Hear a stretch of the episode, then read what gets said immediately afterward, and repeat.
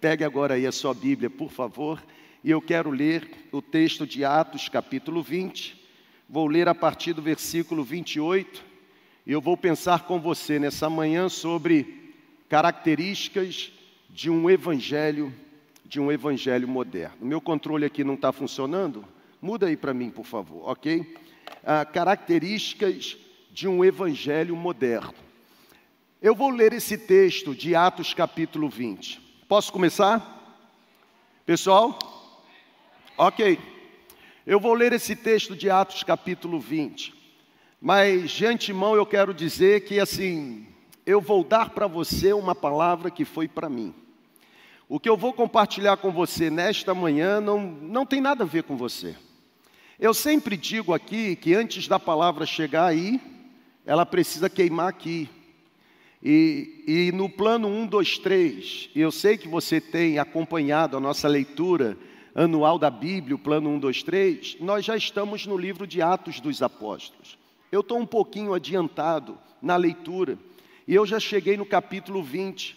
E esse capítulo 20 me pegou um pouquinho, principalmente entre os versículos 28 e 32. E Deus, assim, Deus me deu aquela chave de braço, sabe? Deus me jogou no, na lona mesmo, no tatame, e, e eu percebi que era exatamente isso que Deus gostaria que através de mim você pudesse receber no poder do Espírito Santo nessa manhã. Por isso eu quero pedir a sua permissão. Eu, eu não vou dar uma palavra que é para você, eu vou compartilhar com você uma palavra que foi para mim. Vocês me autorizam? Amém ou não amém, gente?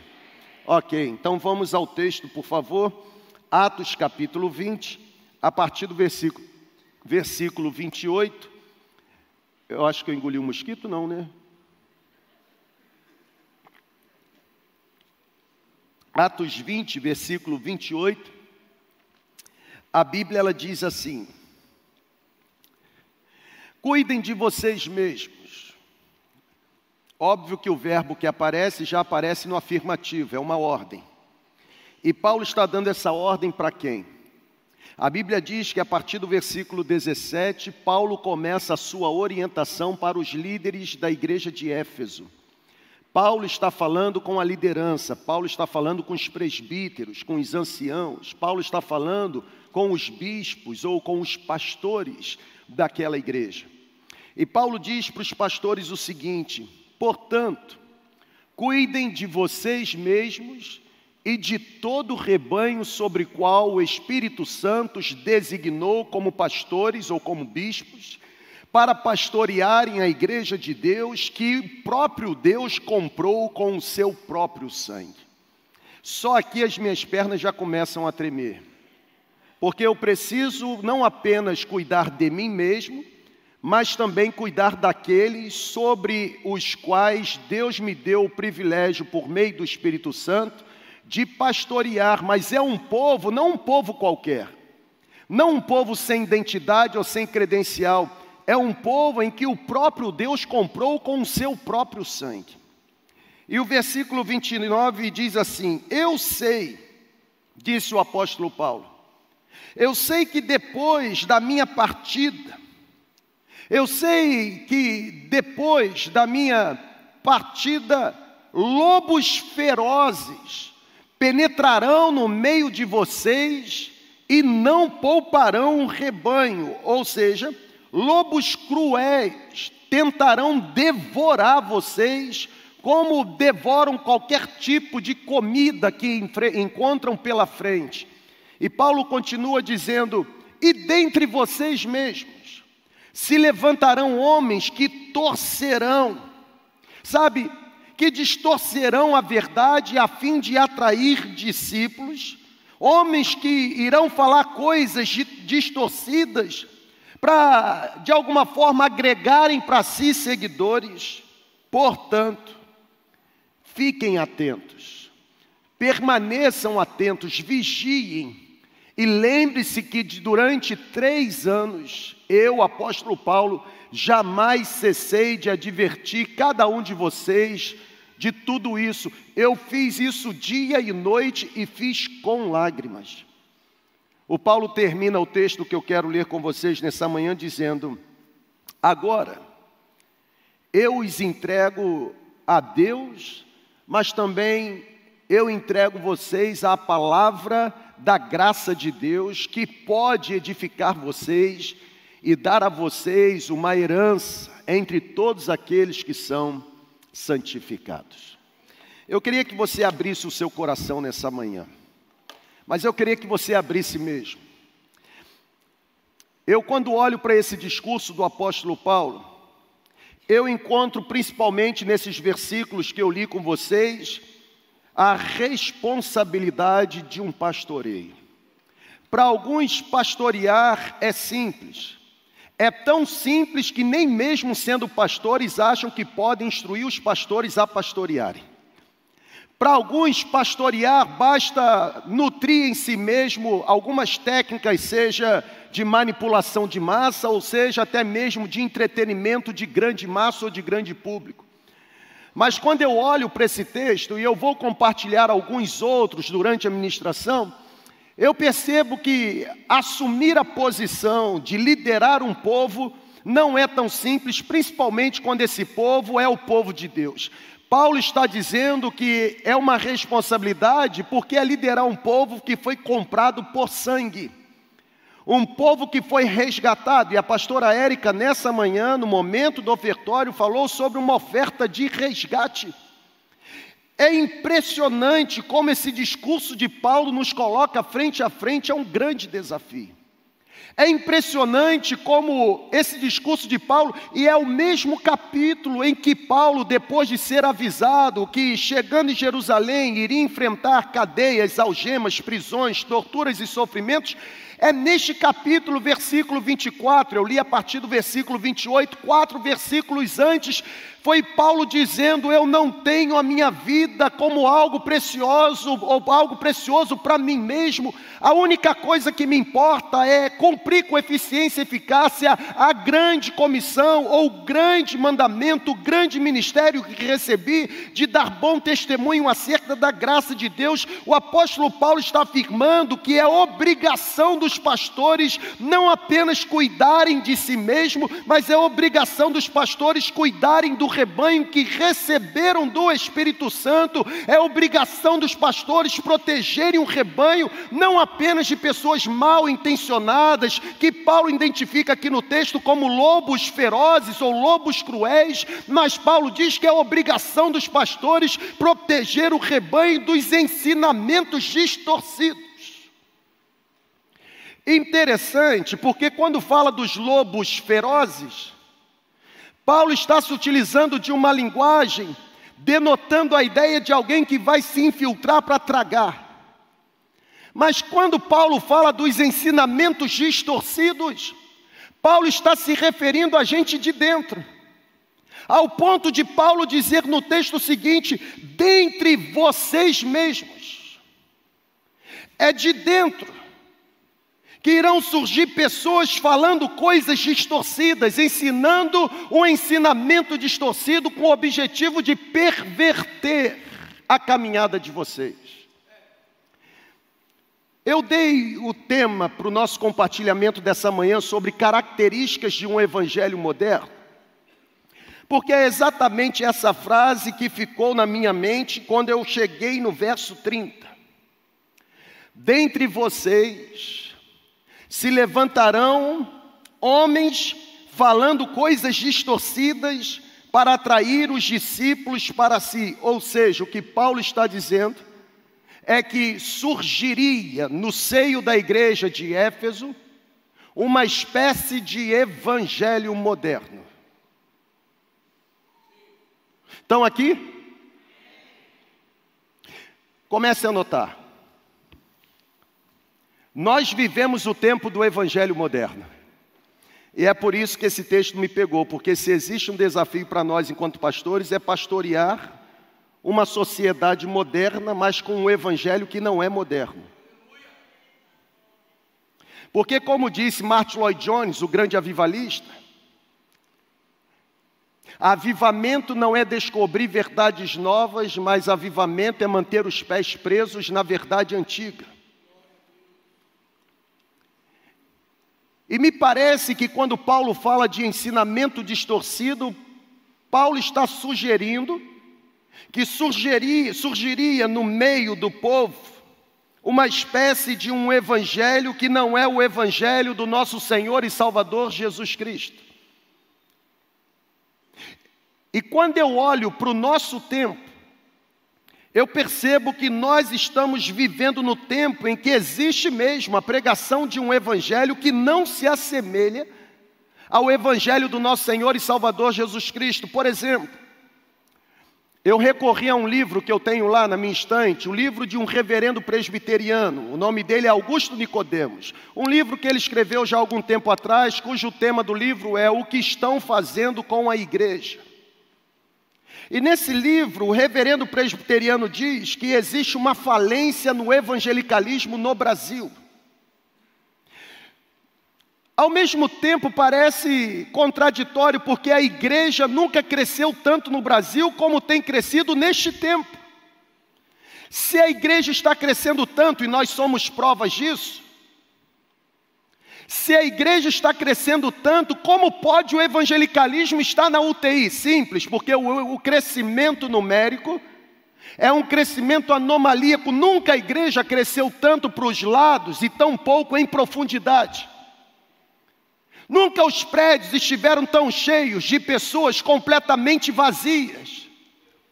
Nunca houve tanto ajuntamento de gente querendo entretenimento, mas descartando a exigência do quebrantamento. Vocês estão bem?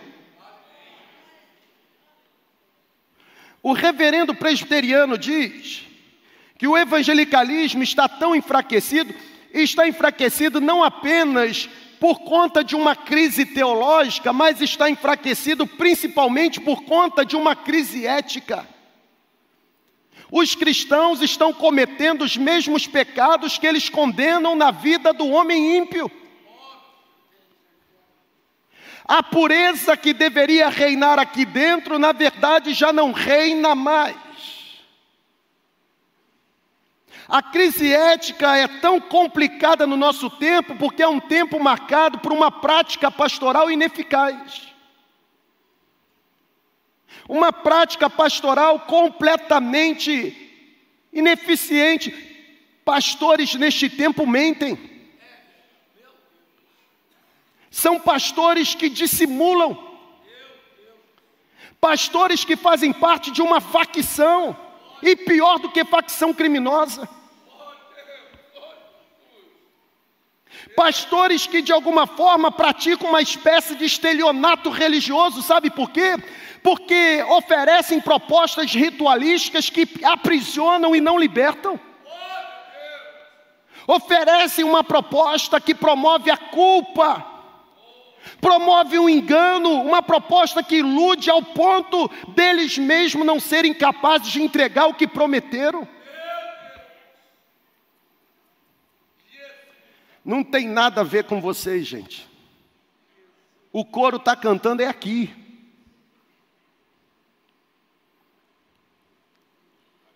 Cuidem de vocês mesmos e do rebanho que o Senhor, por meio do Espírito Santo, deu a vocês para pastorearem.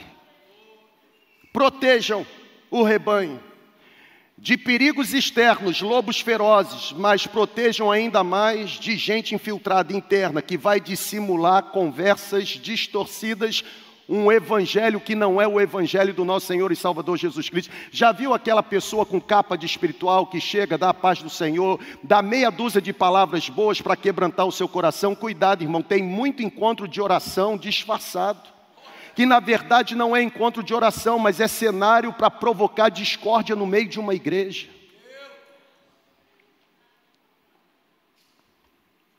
Nós, pastores aqui, recebemos uma ordem: nós não baixamos a guarda em nenhum momento. É proibido baixar a guarda aqui. É proibido. Pode oferecer picanha, churrasco, trazer presente, fazer publicação elogiando. Nós não baixamos, nós não nos vendemos, nem mesmo com palavras macias. Estou achando que o auditório está tenso. Vou beber água. Tá tudo bem, gente?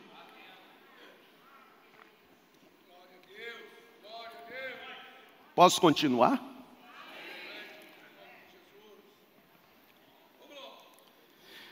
O reverendo presbiteriano, e é bom porque eu estou citando o reverendo presbiteriano para dizer que não sou eu mesmo, né? Isso é uma questão de integridade, citar a fonte. O Augusto Nicodemos, ele diz que o evangelho moderno, ele não aborda mais assuntos importantes, como por exemplo, justificação pela fé. Não aborda mais o assunto importante, como por exemplo, pecado. E semana passada, na celebração da noite, a segunda celebração, nós falamos sobre o pecado de Acã. O evangelho moderno é um evangelho distorcido, por quê? Porque não aborda mais assunto como arrependimento, mudança de vida. Falar sobre a volta de Cristo, então? Me permita, como tem sido desafiador pastorear nesse tempo. Na verdade, o evangelho moderno ele apresenta um discurso abusivo. É um discurso que exige uma submissão irracial. Na verdade, a expressão correta não seria submissão, mas subserviência, uma submissão burra, cega. De onde eu venho, e eu venho do militarismo, lá nós temos um axioma, e o axioma diz assim: ordem absurda não se cumpre. E tem gente vendendo o direito de primogenitura para satisfazer o líder que idolatra. Se corrompendo. Oi, irmão, eu vim para cá para pregar mesmo.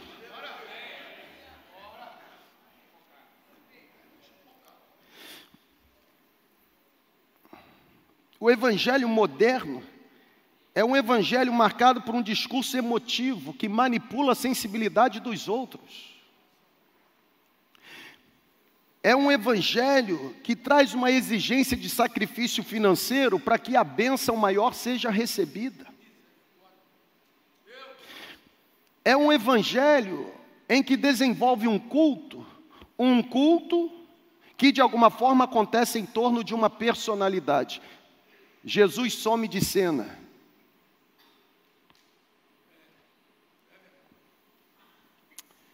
Como tem sido desafiador.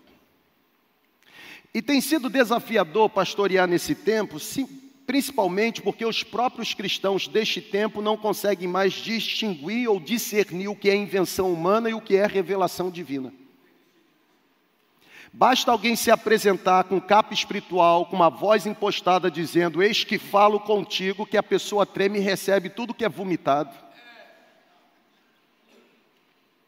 Tem tanta gente abrindo a boca para entregar revelação que não é revelação porque Deus não disse nada. E iludindo o povo e prendendo o povo no medo, porque falar, irmão, sobre o divino aprisiona. Se eu falo que eu estou vendo um encosto sobre você, você vai brincar? Óbvio que não, você vai pedir oração na hora. O problema é que tem muita gente dizendo que está vendo encosto e cobrando para poder expulsar o encosto. Abra um parêntese. Semana passada eu disse que a igreja não é uma empresa, Jesus não é uma marca e os crentes não são clientes. E, e, eu continuo com essa máxima. O livro que nós vendemos, primeiro, nós vendemos porque teve custo de produção. Não fomos nós que fizemos a revisão. Não fomos nós que fizemos a diagramação. Não fomos nós que fizemos a eletização do texto. Não fomos nós que produzimos, nós não somos donos da gráfica. Todo custo investido precisa ser pago. Mas eu quero tranquilizar você, porque o Adonias Júnior escreveu, mas não é dono do livro, porque eu transferi toda a propriedade intelectual e direitos autorais para a segunda igreja. Eu não precisava falar isso aqui, mas eu tenho que falar, porque tem gente infiltrada distorcendo, achando que eu estou ficando rico com dinheiro. Eu não ganho um real com a venda do dinheiro. Porque todo lucro com a, com a venda do livro, porque todo lucro com a venda do livro, irmão, é destinado para o campo missionário, não entra na minha conta. A conta que é depositada é a conta da segunda igreja. Deus já me dá dinheiro suficiente para eu viver e viver muito bem. Não nivele o meu caráter pelo seu, pronto. E eu não sou o líder que você teve ou que você idolatra. É diferente.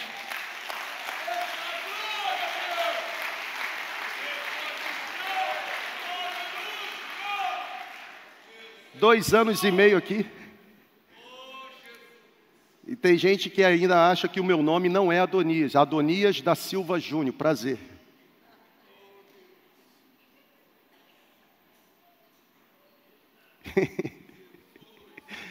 tem uns que ficam rindo e tem outros que abaixam a cabeça querendo se afundar. É assim mesmo. Porque a pancada só dá no lombo de quem merece.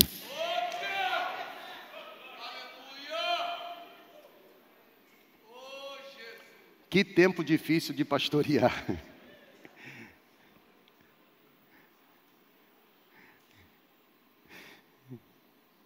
Terminar o sermão. Não.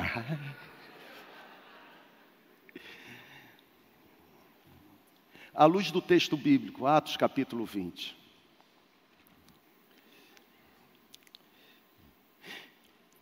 Levando em consideração a orientação do apóstolo Paulo para os presbíteros ou para os bispos de Éfeso, levando em consideração a orientação que Paulo dá a respeito do pastoreio do rebanho de Deus, eu quero apresentar duas características, características de um evangelho moderno características de um evangelho desintegrado, características de um evangelho deformado, desmanchado, características de um evangelho alterado que tem sido difundido no nosso meio. Primeiro lugar, coloco na tela. O evangelho moderno, diferentemente do evangelho do nosso Senhor e Salvador Jesus Cristo, o evangelho moderno baseia-se na mentalidade ou no conceito de débitos e créditos. Eu constantemente me deparo com pessoas que acham que dar oferta numa igreja evangélica é promessa de ficar rico.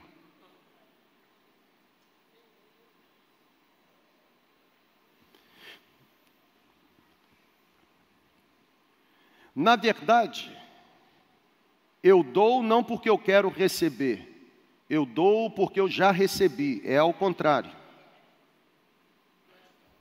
é gratidão. Quer pregar, irmão? Tá doido mesmo, né? Eu sei que você está pronto. Facinho para negócio. O evangelho moderno, que não apenas tem sido utilizado por lobos ferozes de fora, mas principalmente por pessoas que estão distorcendo a verdade dentro, é um evangelho que está se baseando no conceito de débitos e créditos. O relacionamento com Deus, na perspectiva do evangelho moderno, é um relacionamento que possui uma mentalidade capitalista. E isso é resultado da nefasta teologia da prosperidade. Porque a danosa teologia da prosperidade tem gerado filhotes no nosso meio Filhotes que estão acreditando que o relacionamento com Deus acontece a partir de débito e crédito, saldo positivo e saldo negativo. Se eu tiver em débito com Deus, Ele não me abençoa. Mas se eu estiver com crédito, as bênçãos de Deus são derramadas sobre minha vida sem medidas. Isso é distorcer o Evangelho do nosso Senhor e Salvador Jesus Cristo. Por quê? Porque lidar com a mentalidade de débito e crédito, estou em débito, Deus não me abençoa, estou com crédito, Deus me abençoa, isso não é evangelho, isso é meritocracia. Isso se chama meritocracia, ou seja, sou abençoado porque mereci ser abençoado. Sou abençoado porque fiz por onde ser abençoado. Eu me esforcei, eu obedeci, eu me santifiquei, eu me sacrifiquei, eu ofertei. Logo, porque eu fiz tudo isso, a bênção que eu recebo das mãos de Deus são consequências ou respostas do que eu fiz para Ele. Irmão, se Deus fosse nos recompensar por aquilo que fazemos, nem eu nem você teríamos um quinto do que nós temos. Ou você pensa mesmo que o concurso que você passou e deu a você a estabilidade que você tem foi apenas resultado do seu esforço? Existiram pessoas que você não tem noção que se esforçaram mais do que você, estudaram mais do que você, mas você foi aprovado. Não tem a ver com você, tem a ver com a graça dele sobre você.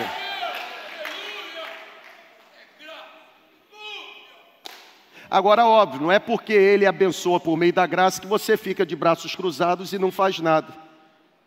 Esse é o problema da geração atual, principalmente geração de pais. Tem filho de quase 30 anos acordando meio-dia, irmão, bota esse cabra para trabalhar, irmão.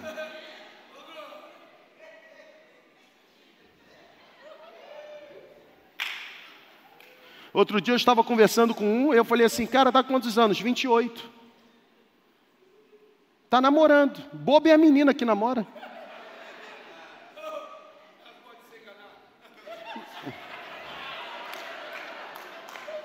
Ele quer pregar mesmo.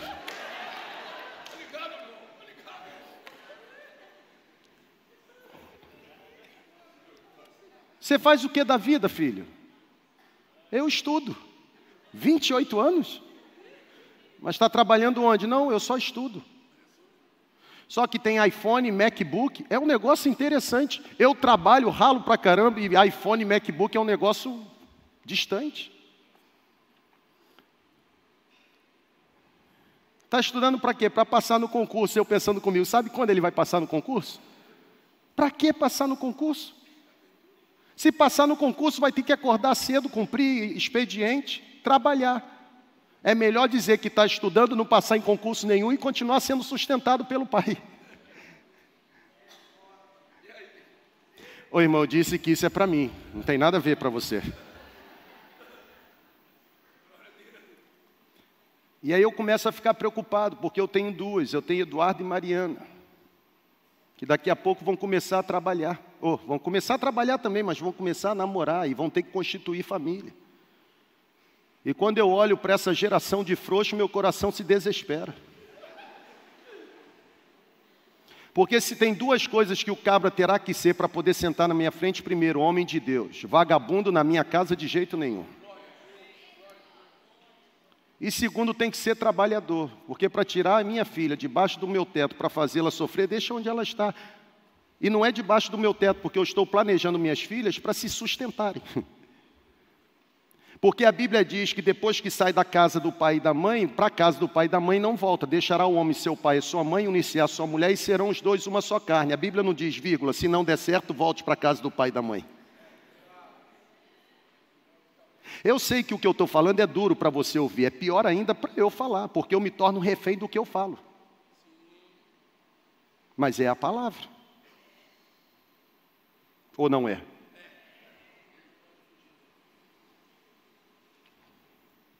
Não sei nem onde eu estou no sermão. Lembrei, débitos e créditos.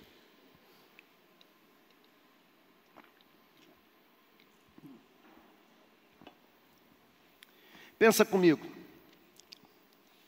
Se tudo que a gente recebe fosse resposta do que a gente faz, a gente estava lascado. Ou não? Ou seja, se eu não tivesse feito por onde, a mentalidade do débito e crédito. Se eu não tivesse me santificado, se eu não tivesse me sacrificado, se eu não tivesse ofertado, se eu não tivesse me esforçado, logo eu não teria recebido qualquer dádiva de Deus. Irmão, eu não conheço outro nome para descrever esse comportamento, ou essa mentalidade, ou esse tipo de relacionamento, senão meritocracia. E quando eu leio principalmente o texto de Lucas capítulo 15, que é chamado por alguns de capítulo dos achados e perdidos, é a ovelha que se perde, é a moeda que se perde, é o filho que se perde. Eu me prendo exatamente a partir do versículo 11, do 11 ao 32, que fala sobre a história, é uma parábola, fala sobre a história do filho. O filho gastador, filho pródigo não é pródigo não é perdido, pródigo é gastador. O filho gastador, o filho que agora faz uma uma solicitação ao pai, mesmo o pai estando vivo. Eu quero a minha parte da herança. A Bíblia diz em Lucas capítulo 15 que aquele filho pega a parte que o pai lhe entrega, sai pelo mundo e de forma dissoluta gasta tudo. Ele gasta tudo naquilo que não produz qualquer tipo de fruto de arrependimento. A Bíblia diz que ah, de alguma forma aquele filho se arrepende e volta. Irmão, quando eu leio Lucas capítulo 15, a parábola do filho pródigo, eu concluo que Deus não lida conosco conosco sob a perspectiva capitalista, marcado pelo pensamento de débitos e créditos. Por quê? Porque a Bíblia diz que quando o filho mais novo, que gastou todo o dinheiro dissolutamente e irresponsavelmente, a Bíblia diz que quando aquele filho mais novo retornou, a Bíblia diz que mesmo ele tendo perdido toda a herança que foi dada pelo pai, o pai o recebeu apesar dele estar em débito.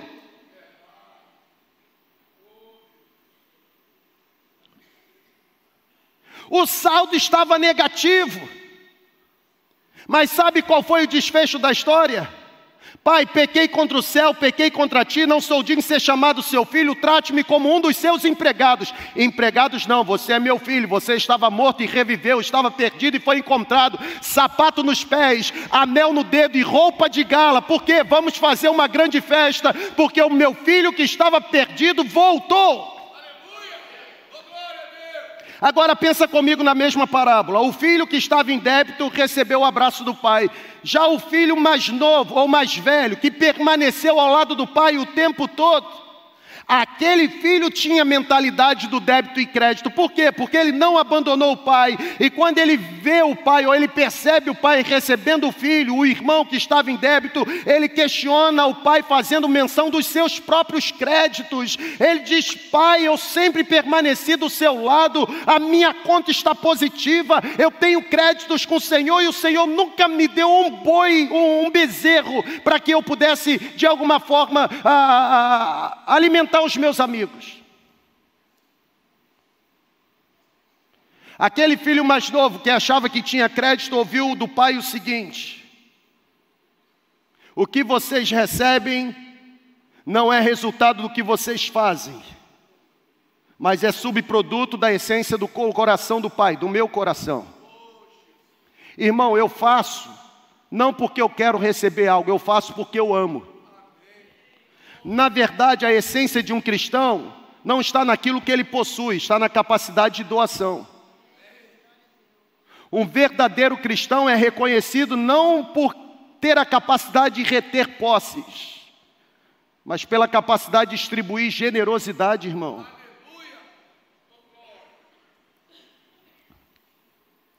O problema é que o evangelho moderno, com a sua mentalidade capitalista, está fazendo o que Dietrich Bonhoeffer chamou de barateando a graça. O Dietrich Bonhoeffer, um pastor teólogo alemão, ele diz o seguinte: a graça se torna barata quando existe a pregação do perdão sem arrependimento, quando existe a prática do batismo sem a disciplina.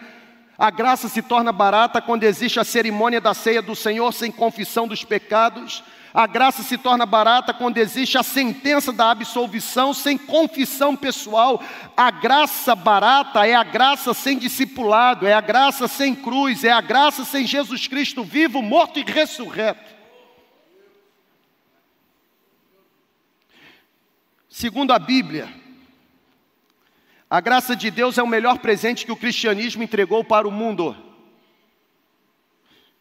porque a graça foi concedida de graça para as pessoas que não mereciam graça. Eu vou repetir, porque eu falei muito rápido, você não entendeu. A graça foi concedida de graça para pessoas que não mereciam a graça. Aqui está o primeiro, o mais miserável de todos os homens. Você acha mesmo que eu tenho currículo para ser pastor, irmão? Eu tenho currículo para ser fulminado no fogo do inferno. Tem alguns que pesquisaram muito sobre minha vida, mas eles não conseguiram, assim, saber um terço. Eu sou muito pior do que eles já encontraram. Mas eu sou muito pior. O que eles já encontraram é fichinha. Eu sou pior. Sou não, fui. Porque apesar do currículo de vida que eu tenho, ele não pode ser descartado, existiu. Um dia a graça de Jesus me alcançou.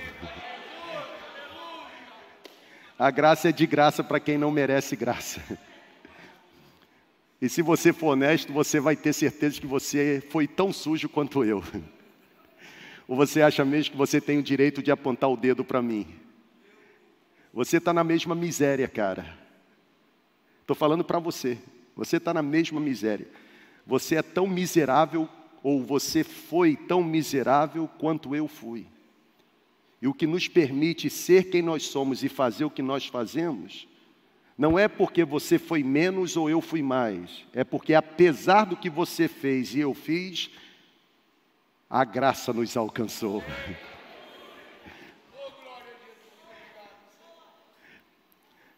Você consegue ter essa. Essa é a consciência do Evangelho, nosso Senhor e Salvador Jesus Cristo. A consciência de merecimento, débito e crédito, negativo. É por isso que aqui na segunda igreja ninguém tem, ninguém tem cadeira cativa.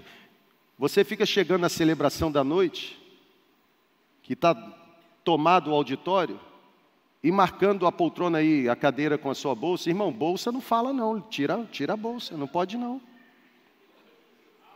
Ah, mas eu sempre sento aqui. Chega cedo aqui é meu lugar. O senhor não esteve aqui quando esse prédio foi construído. Eu doei uma cadeira dessa. Problema seu. Você doou. Falou certo. Doou. Eu tenho um amigo, ele é muito gaiato. Eu não vou dizer onde é, óbvio. Mas ele se mudou para determinada cidade. Irmão, parece cômico. Quando ele me contou isso, eu falei assim: você está de brincadeira. E foi verdade. É tão absurdo que você disse assim: não, isso é brincadeira. Não, verdade. Isso acontece. Ele se mudou para determinada cidade e começou a frequentar determinada igreja, igreja batista, da nossa convenção. Eu estou falando da gente. E aí, num domingo de manhã, ele chegou com a família e, e se sentou. E ele estava lá, todo quebrantado, daqui a pouco sentiu um toque assim, ó. Não era o Espírito Santo, não era um senhor, aparentando aí uns 60, 70 anos. E aí ele olhou todo feliz, o senhor olhou para ele com aquela cara espiritual e disse assim: Você está no meu lugar. Só que esse meu amigo, ele não leva desaforo, não, sabe? É meu amigo. Ele levantou, é banco, era, é banco de madeira ainda lá. Ele levantou, Jonélis, olhou embaixo do banco assim, ó. olhou para o senhor e disse: Qual o seu nome? Não está aqui, não. Procura outro lugar que eu cheguei primeiro. Estou falando para você fazer isso logo mais, não, hein? Mas se existe um lugar em que merecimento não reina, é na igreja de Jesus. Dá para você compreender isso? Eu estou perguntando. Dá para a gente compreender isso? Pastor, eu sou membro fundador da igreja. Nós honramos você que é membro fundador. Mas isso não torna você mais espiritual, óbvio. Na verdade, isso te dá mais responsabilidade de dar bom testemunho. Porque quanto maior a unção, maior a responsabilidade.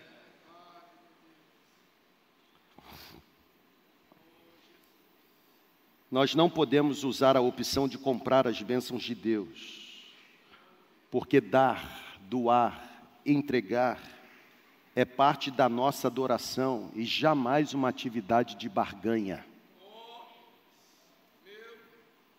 Eu oferto porque eu quero fugir da falência. Eu oferto porque eu quero receber um emprego melhor. Irmão, pare com isso. Hoje. Porque a igreja de Jesus não é loteria. Na verdade, a igreja de Jesus é o lugar para a gente ficar mais pobre. Não pobre de riqueza, mas pobre de espírito.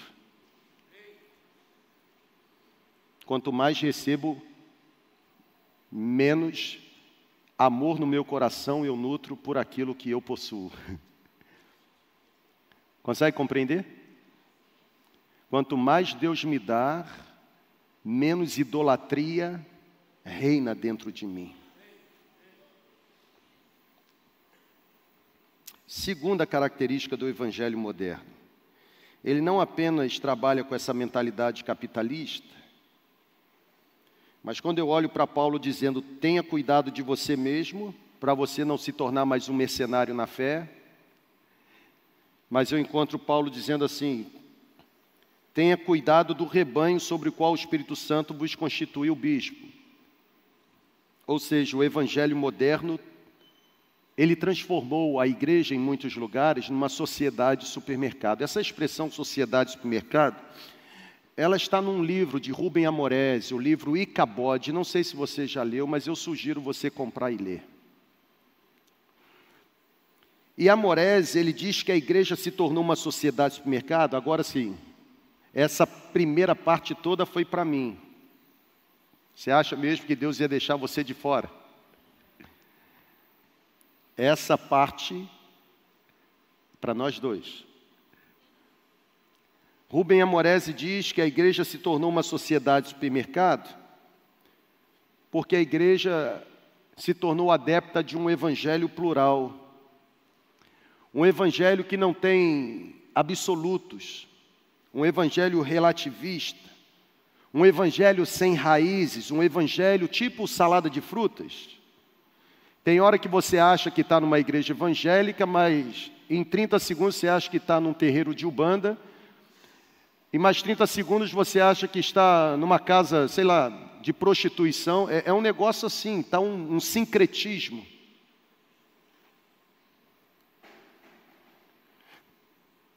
Não é um evangelho puro.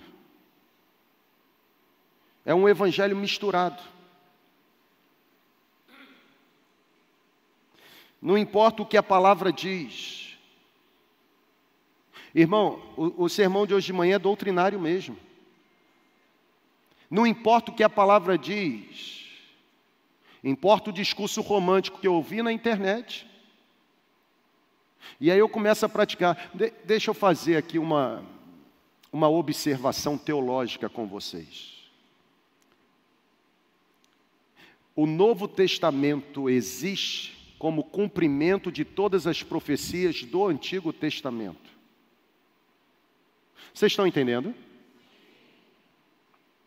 Cuidado, para que você não reproduza algo e achando que está reproduzindo algo de valor para Deus, e Deus olhando para vocês assim, está perdendo seu tempo.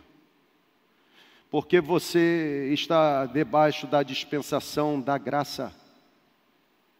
Essa mentalidade, me permita voltar no tópico anterior, essa mentalidade capitalista é tão ferrenha no meio da igreja, ao ponto de pessoas acharem que fazer sacrifício arranca de Deus alguma bênção. Irmão, fazer sacrifício muda o seu coração, é diferente. É igual jejum. Eu jejuo não para arrancar de Deus uma bênção, eu jejuo para eu me tornar uma bênção nas mãos de Deus. Eu jejuo não para mudar Deus em relação aos projetos que Ele tem, eu jejuo para mudar o meu coração e conformar o meu coração aos projetos que Deus tem. E aí eu estou vendo um monte de gente fazendo um monte de sacrifício, e eu pergunto qual a finalidade? Não sei. Lembre-se que o próprio Jesus citou o Velho Testamento dizendo: sacrifício, não, misericórdia é melhor. O que, que nós estamos fazendo com a igreja de Jesus? Nós estamos tendo experiências, e experiências que talvez sejam mesmo resultado da nossa descompensação emocional, esquizofrenia gospel, e achando que esse negócio vem do Espírito Santo.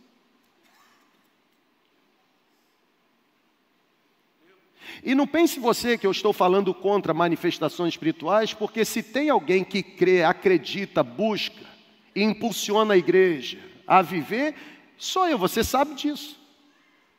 Alguns dizem que eu sou um pastor assembleiado, nunca tinha ouvido essa palavra. Eu gostei desse negócio, pastor assembleiado. Você é pentecostal, é renovado. Irmão, você me adjetiva do jeito que você quiser. Mas eu digo para você: não venha para perto de mim, dizendo que Deus está falando e achando que eu vou me curvar de imediato, se Deus não confirmar no meu coração.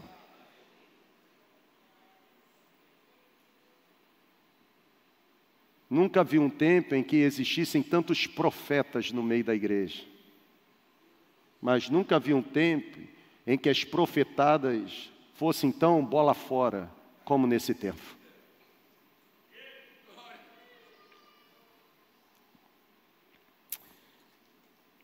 Estou abençoando o seu almoço.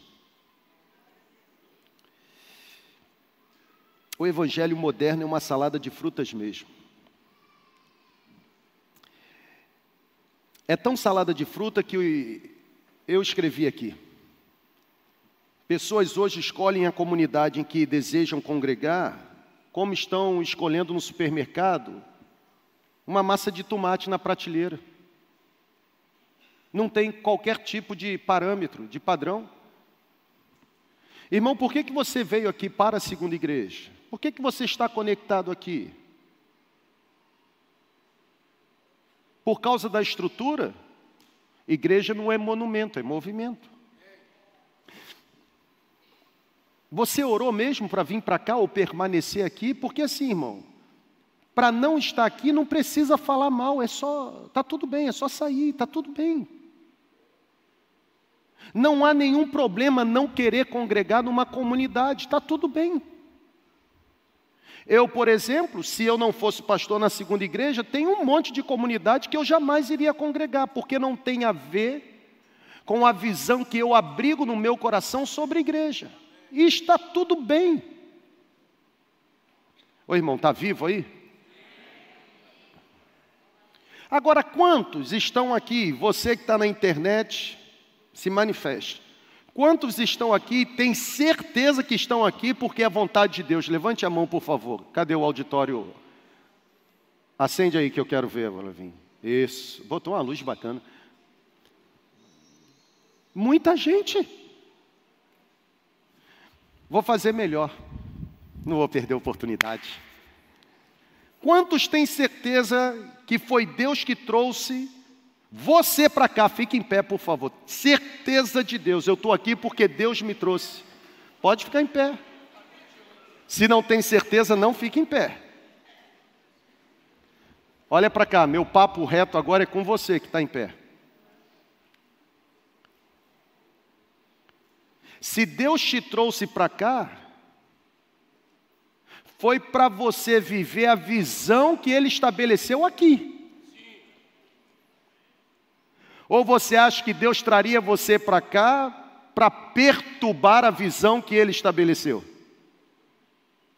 Logo, se você diz que Deus trouxe você para cá, é porque você já concordou com a visão que Deus estabeleceu aqui. E se você já concordou com a visão que Deus estabeleceu aqui, primeiro, por que não está em célula? E segundo, se está em célula, por que fala mal da célula? Foi Deus que te trouxe ou não foi? Foi ou não foi? E o que, que você está fazendo aqui então? Célula. Deixa eu apertar mais um pouquinho, me permita? Se Deus te trouxe para cá e a visão de Deus para cá é célula, por que você ainda não está liderando uma célula?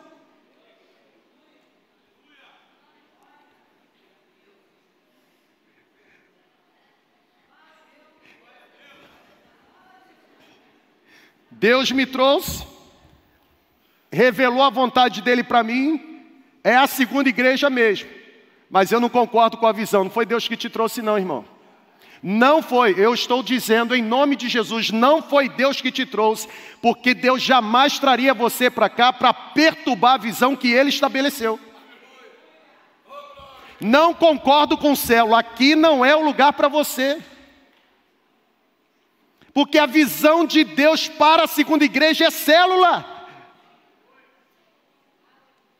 Hum, acho que eu fiz inimigos. A verdade liberta. Sabe por que eu estou dizendo isso? Porque o evangelho moderno trabalha mais com multidão do que com senso de discípulo. E eu, por exemplo, não fico impressionado com um prédio cheio, porque se o prédio está cheio, mas a cidade continua do jeito que está, não adianta. Porque nós não fomos chamados para ser luz de um prédio, nós fomos chamados para ser luz de um mundo. E a luz não pode brilhar aqui dentro, a luz tem que resplandecer lá fora, porque brilhar onde já está iluminado é fácil. Foi Deus que te trouxe, irmão? Eu vou fazer a pergunta novamente. Quem não tem certeza que foi Deus que trouxe, pode sentar. Nossa, estou feliz agora. Olha quantas células nós vamos multiplicar. Tá com a mão no queixo por quê, Léo?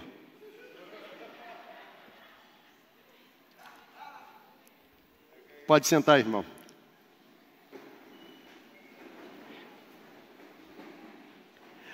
Vou pedir a comunicação para recortar esse momento e vou botar na rede social. Olha quantas células nós vamos multiplicar.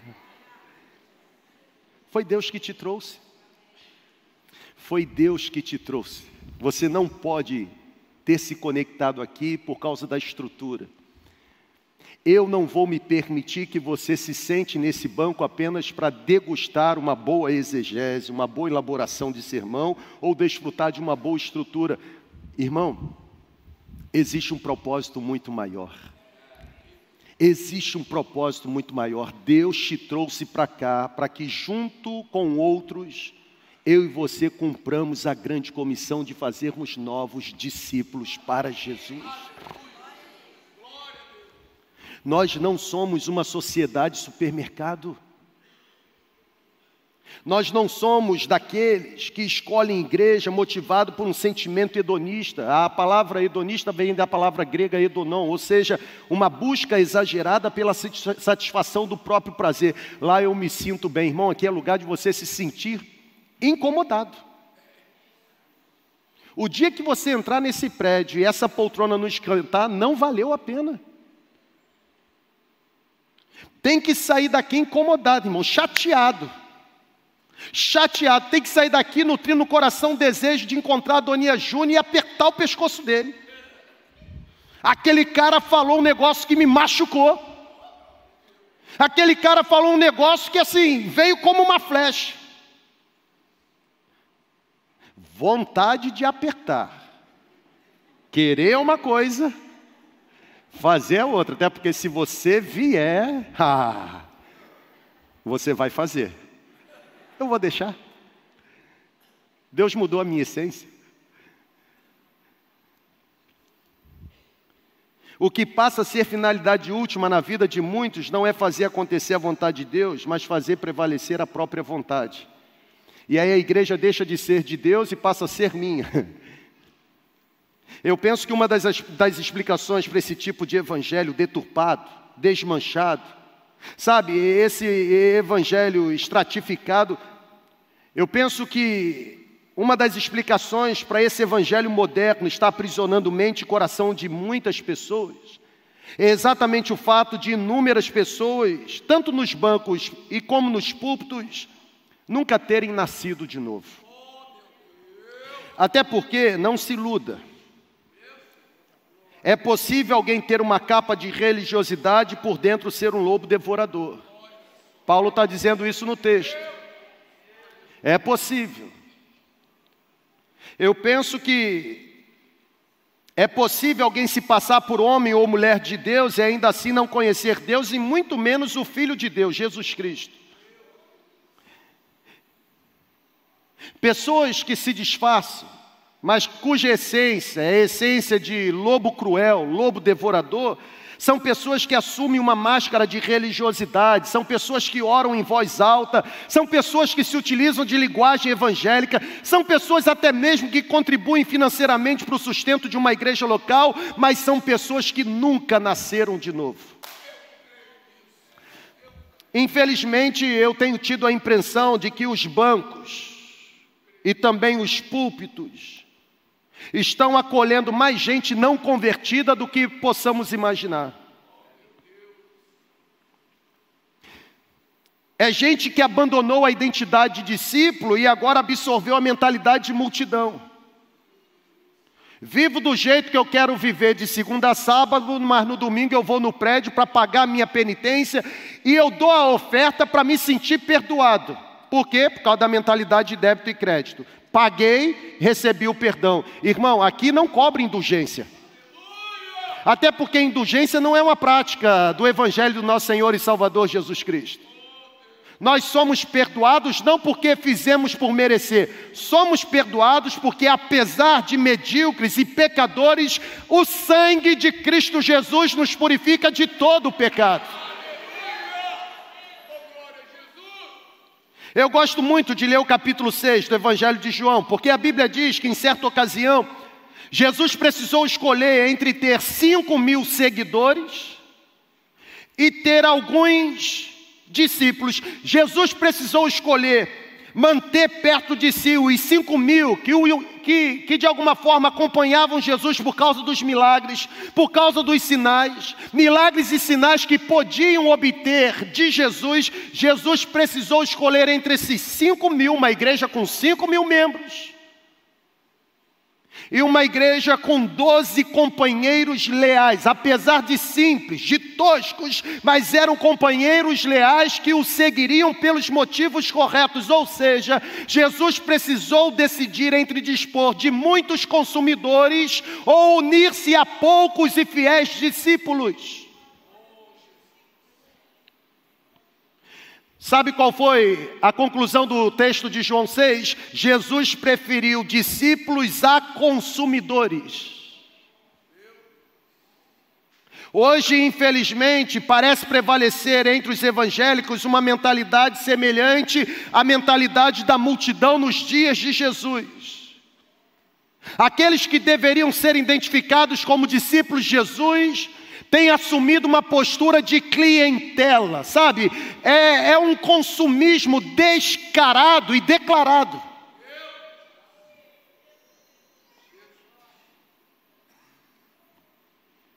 Vocês também não querem ir com eles?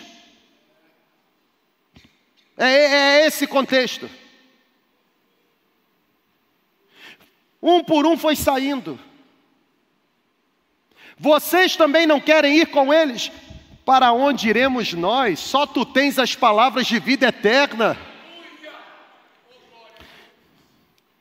No consumismo, tudo gira em torno do indivíduo. No consumismo, tudo acontece para satisfazer o gosto do indivíduo. Até porque o indivíduo é o cliente, e cliente precisa ser agradado. Senão a mercadoria não é vendida e a audiência não se estabelece.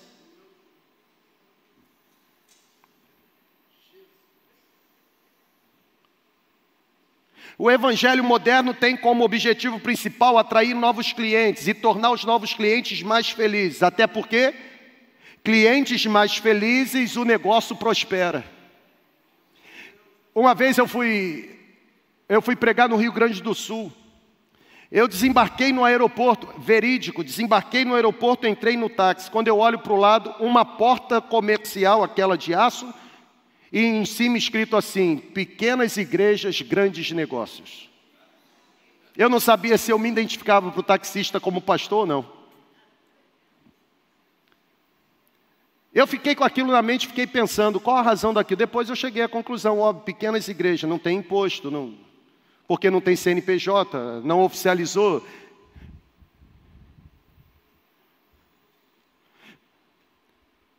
Tem muitos pastores pastoreando fora do Brasil de forma ilegal. Eu estou fazendo uma afirmação verídica. Gente que não pode falar de pecado no púlpito porque eles mesmos estão lá de forma ilegal.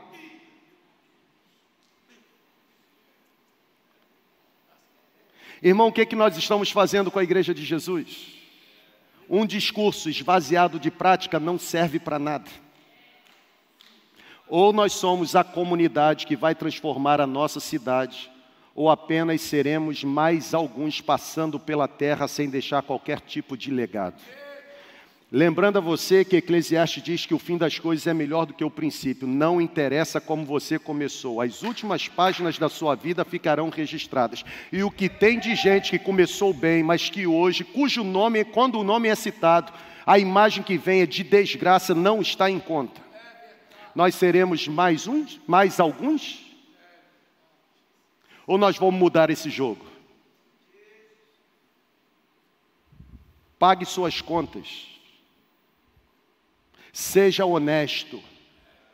Mude o seu jeito de viver. Pare de fazer fofoca.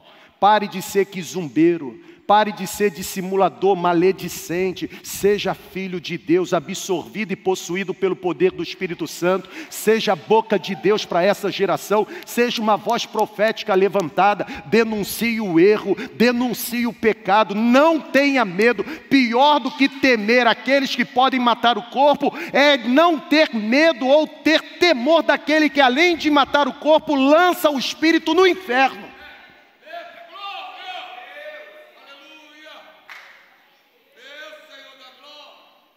Nós não somos sociedade supermercado.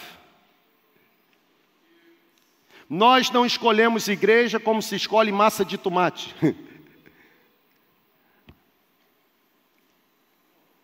Por causa da mentalidade. Eu terminei mesmo, pode ficar em pé. Oi, irmão, pode ficar em pé. O povo está meio atrasado. O que, que houve, gente? Ô, ô, pessoal, levanta a mão aí, o que, que houve? Tá tudo bem? Se você fosse cliente, eu perguntaria: valeu a pena? Mas você não é cliente. Então só me resta dizer: receba. Por causa da mentalidade, mentalidade capitalista, mentalidade da sociedade supermercado, muitos clientes estão indo à igreja a passeio. Olha para cá. Tem muita gente indo ao prédio de uma igreja como vai visitar lojas em shopping. Tem muita gente se comportando no contexto evangelical como se comporta dentro de um supermercado tentando encontrar o produto que melhor lhe agrada. Eu vou chegar a 10 e meia, porque eu já sei que de 10 a 10 e meia tem louvor. Eu não gosto do louvor, então eu não vou. Não vou.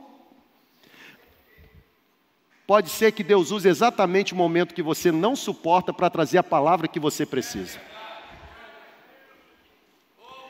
Dá, dá uma olhada, irmão. 70% do auditório cheio. Todo domingo de manhã é isso aí. À noite não, à noite é aquela loucura. 10 e 40 é a hora que começa a ter essa forma. Vai ter dia que você vai chegar 10 e 40 vai estar o louvor, porque eu vou começar 10 horas pregando, você vai ver.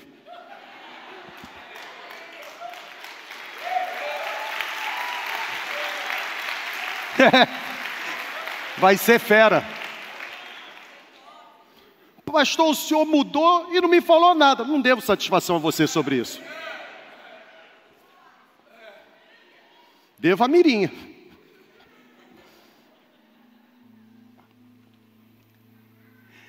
Você não pode se comportar como se você estivesse indo em outro lugar que não seja a igreja de Deus, o povo que ele comprou com o seu próprio sangue. Os clientes escolhem igrejas como escolhem refrigerante. Nós não. Nós temos senso de propósito. Nós sabemos para onde estamos indo. Quinta-feira a igreja completou 85 anos. E como nós somos gratos. Nós somos gratos por aqueles que tiveram a coragem de, naquela época, desbravar e fazer acontecer. Porque hoje, para o Adonia Júnior, é muito fácil. Cheguei aqui, está tudo pronto, irmão. Eu só estou usufruindo, mas eu estou usufruindo de algo que muitos plantaram ao longo dos anos. Na celebração de quinta esteve aqui um irmão, todo feliz, tirou foto. Primeira vez que veio na celebração. Porque era aniversário da segunda igreja. Ele não mora em Campos, ele mora em outra cidade. Sabe por que ele veio? Em Macaé. Ô rapaz, tem uma frase que eu vou ler ainda.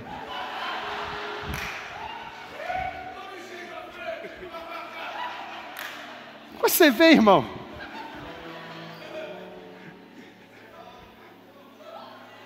Tá com fome? O cara tirou o meu sermão. Tem uma frase. Esse irmão todo feliz estava aqui tirando foto no final. Primeira vez que veio, mora em Macaé. Por que, que você saiu de Macaé e vim aqui? Não poderia deixar de vir nos 85 anos da minha igreja. Sua igreja, sim, me converti na igreja online e estou fazendo o curso Descubra Online e no próximo batismo eu vou me batizar. Nós não temos noção do alcance. Só que eu levanto uma luz amarela. Porque na mesma proporção que existe esse alcance de algo positivo, na mesma proporção poderá existir o alcance de algo negativo. Nós estamos a um passo da nossa grande tragédia. Porque nós hoje somos nossos maiores inimigos.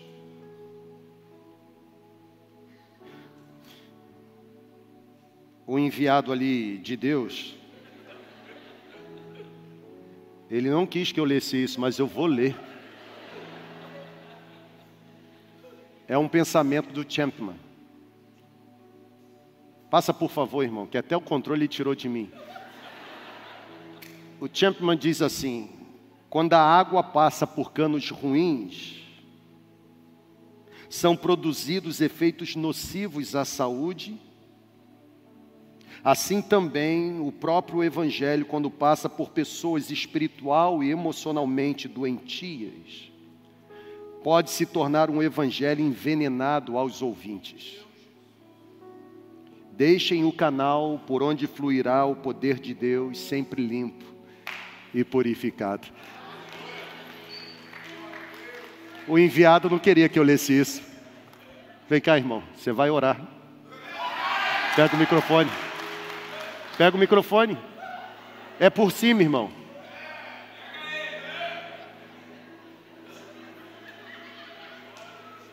Aqui, quando a gente quer disciplinar alguém, a gente manda orar.